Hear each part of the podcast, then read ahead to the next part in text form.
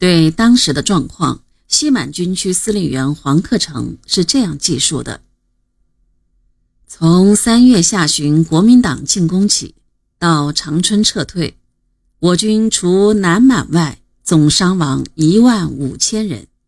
仅西满四个旅及一部地方部队，伤亡达七千左右。七八旅连排干部大部换了三次。部分营级易换三次，团级干部伤亡尚小，有些部队元气受到损伤，不经整训已难作战。干部中一般情绪不高，特别是营以下干部，一般有很大厌战情绪。负伤后到后方强扰打人、嫖赌，表现很坏；伤愈后不愿归队。比较好的则要求到地方工作，坏的很多逃跑，有些干部则装病到后方。这些现象是抗战八年所未有的。几年后，罗荣桓还提到四平保卫战后的撤退，从长春撤退到哈尔滨时，思想很混乱，全军手足无措。无政府、无纪律现象非常严重，个人搞个人的，个人抓个人的，这样的部队虽有武器，但很不巩固。敌人一进攻，散的散，叛变的叛变，给我们造成很大的困难。最严重一种认识是将四平撤退看作是十年前红军西路军失败的危险在东北的重演。但人民军队不愧是一支英勇善战的军队，他们在这极端的困难面前没有垮，大部分部队都克服了敌人的追击和堵截，抵达第二松花江北岸。四平的硝烟还没散尽，林彪已在总结四平作战和公主岭、长春、吉林失守的原因。二十七日，林彪在给中央的电报中。系统的谈到了这些原因。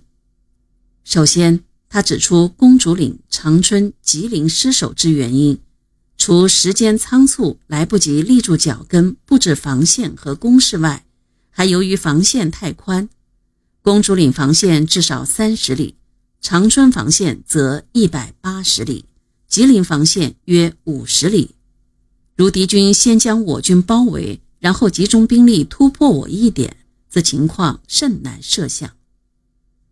随后，他谈到四平防御之原因：四平之守乃因敌未料我军防御，故这次增兵来攻，被我各个击破；且该敌在野战中遭受了大的打击与歼灭，故四平防御战乃一时特殊条件形成，而不能作为我一般的作战方针。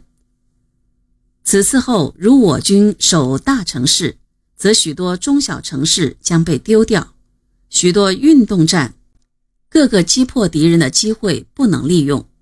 敌如继续增兵，对我守军进行包围攻击，则仍然要放弃。林彪的分析得到毛泽东的重视。